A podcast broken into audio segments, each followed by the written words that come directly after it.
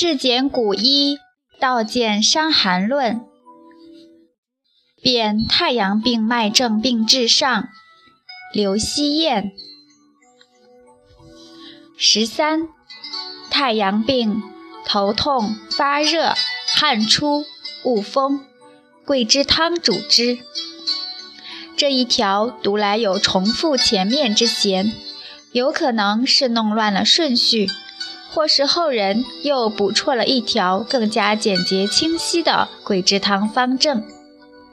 汉代的书是竹简，一旦绳子断了，就容易错顺序，加上流传靠传刻传抄，难免有误，也难保后人不根据自己的理解。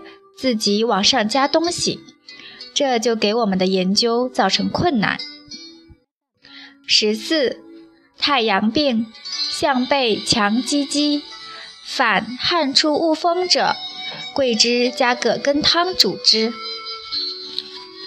桂枝加葛根汤方：葛根四两，麻黄三两，去结；芍药三两，甘草二两，制。生姜三两切，大枣十二枚，桂枝三两去皮。上七味，以水一斗，先煮麻黄、葛根，减二升，去上末，内诸药，煮取三升，去子，温服一升，复取微四汗，不须啜粥。于如桂枝法将息及禁忌，这个条文好像是从后面来的。后面有一条：太阳病，项背强积积，无汗恶风者，葛根汤主之。这个顺序应该弄错了。在感冒的时候，如果身重或酸痛，是肌肉的反应；如果是强积积，这样的僵直不灵活的反应是筋的反应，筋的常见反应还有身子僵硬不能转侧、痛经、抽筋等。这就是强积肌为什么发生在项背部，因为脖子这一片里面全是筋，这是人体运动的枢纽。颈椎病、腰椎病其实不是骨头的问题。是因为维系骨头的筋出了问题，才引起骨头的问题。筋出了问题，骨头就要增生，寻求支撑，于是变形长骨刺。而筋的问题，则是津液虚，失去滋养的问题。所以一定要学会思考人体，才能真正的治病。千万不要轻易相信某个药治某个病。或者某个方子对应某个症，在具体的病和症的层面上没有一成不变的，还是要把人体弄清楚，才能减少物质。回到条文，当人体大量气血往体表肌肉走的时候，里面的筋就失去了滋养，于是就发生这种像被强击击的现象。这种情况下，就要用到一味药葛根。葛根尖的枝叶轻、稀、滑，类似于人体的精液，会有一点直接滋养精液的作用，但这绝对不是它的主要作用。如果只是为了直接滋养精液，可以选择更黏滑的天花粉。葛根主要是有一种上升之力，喝多了胸口。会觉得顶，其香气淡而生，不强烈，所以不能开孔窍，只是引津液而上行。为什么是引津液，不是引别的呢？因为它本身就像津液，这是易经的同声相应、同气相求原则，就像衣服上有油，要用汽油去洗一样。清水是洗不掉的，和葛根相对应的是白芍，白芍煎的水也是清稀滑，有苦降之性，所以引津液下行。葛根治颈椎痛，临床常用，很有效，不过要重用，四十五克以上。因为葛根本身药力很轻，食品嘛，超市有卖葛根粉当早餐的。白芍治腹痛都知道立竿见影。腹痛是什么？前面说过，不是腹部肌肉痛，而是腹部里面的筋痉挛，也是筋缺少滋养了。所以用白芍引津液下行。这个方子是有传抄错误的，汗出恶风是桂枝汤症，应该就是桂枝汤加葛根。不应该有麻黄，麻黄的原理后面的条文会专门解释。十五，太阳病，夏之后，其气上冲者，可与桂枝汤。方用前法，若不上冲者，不得与之。首先是太阳病，说明有表症，表症略去了，医生给治错了。用了泻药，为什么用泻药是错误的呢？这里要先说一个治病的大原则：病在表，从表解；病在里，从里解；病在半表半里，和解。从表解常用汗法，从里解常用下法，就是泻下。从肠道解，汗与下。本来就是人体排出邪气的自然模式，药物只是顺势而为，这两个都好理解。那半表半里和解怎么理解呢？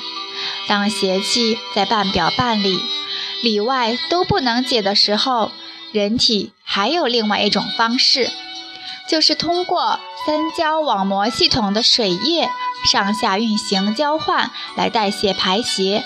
然后从小便排出，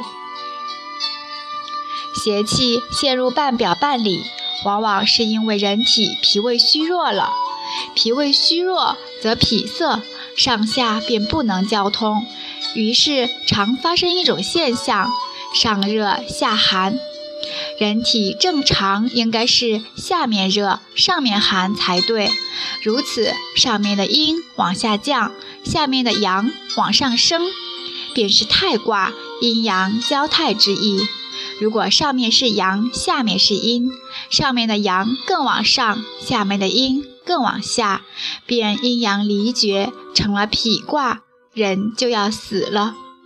半表半里症就是痞卦，只有让上下阴阳和解归位，疾病才能自退。这就是半表半里症需用和解之法的阴阳之理。说回条文，医生用了下药，因为药物的作用，人体气血暂时会往下往里走，但是表症还在，药效过了，气血的自然模式还是要往上往表走的。若气血能正常顺畅上行，是感觉不到气上冲的，因为腹泻损失了津液。气血往上走的时候，能量不够，走不上去，便会感觉到一次次往上冲，就像汽车爬坡发动机的反应一样。这是人体在努力。后世有医家说，气上冲是肾有积气、积寒，类似于肾积气这样的臆断之语，后世很多。肾又不是肺。怎么会积气呢？寒性沉潜，积寒和上冲似乎也没关系。后世医家的毛病就是喜欢凭附会想象得出一些貌似有道理的结论，再扣上一些五运六气、阴阳之类的帽子，使人不敢质疑。凡事不要人云亦云，要多问个所以然，要真正把人体琢磨研究透，才是学医的正道。那这种情况为什么要用桂枝汤呢？因为桂枝汤与其说是治汗出的太阳病，不如说是治津液虚的太阳病更准确。此条既是太阳病，又有津液虚，桂枝达外以驱邪。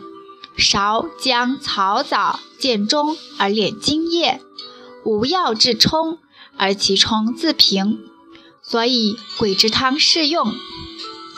有经方家说桂枝是治冲的，这样的解释是知其然，不知其所以然。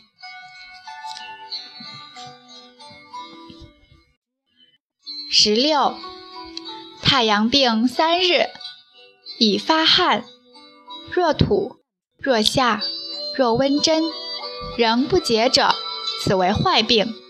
桂枝不中与之也。观其脉证，知犯何逆，随症治之。桂枝本为解肌，若其人脉浮紧，发热汗不出者，不可与之也。常须食此，勿令误也。上面说了，桂枝汤是治津液虚的太阳病的。现在是经过汗吐下了，没治好，那一定津液已经虚了。一般来讲，津液虚了应该用桂枝汤，但也不尽然，因为病还有可能转，不一定是太阳病了，所以。仲景在这里又说了一个治病的大原则：观其脉证，知犯何逆，随症治之。观其脉证的意思是，我们治病要讲究脉和症相对应，不要只凭脉。治病就想破案，所谓辨证施治，讲的是证据，证据越充分，结论的准确性就越大。有的问题脉反应得准确，有的问题问症更清楚。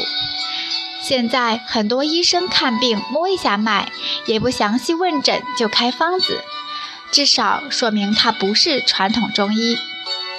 传统中医望、闻、问、切，切脉是最后一步，是用来佐证前面的判断的。伤寒是重症轻脉的。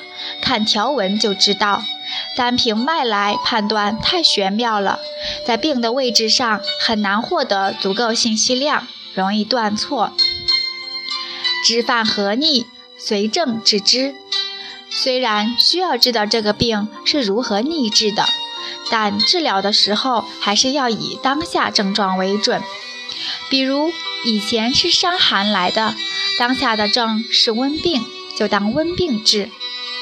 之前是太阳病，当下是少阳病，就当少阳病治，这也是伤寒的大原则。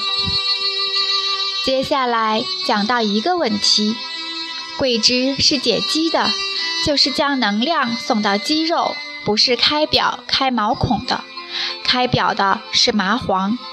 若这个病人脉浮紧，发烧汗不出，也就是伤寒症。你若将能量送到肌肉，毛孔却没打开，关门放火，情况就不妙了。麻黄这个药，若单独煎来喝，有一股老白茶的味道，喝了喉咙感觉微麻涩。既然像茶的味道，可见不是温热药。麻黄是没有能量的。所以，和桂枝这样能将阳气送到肌肉的药才能发汗，不合桂枝则只是宣通孔窍。事实上，麻黄和桂枝也不等于就发汗。我碰到过用四五十克的麻黄桂枝下去，病人也不出汗。还是那句话，汗与不汗是人体自己的事。有时候。肌表阳气充足了，邪气去了，人体也未必就汗了。人体也未必就汗了，就像我们吃火锅，也不是每个人都出汗一样。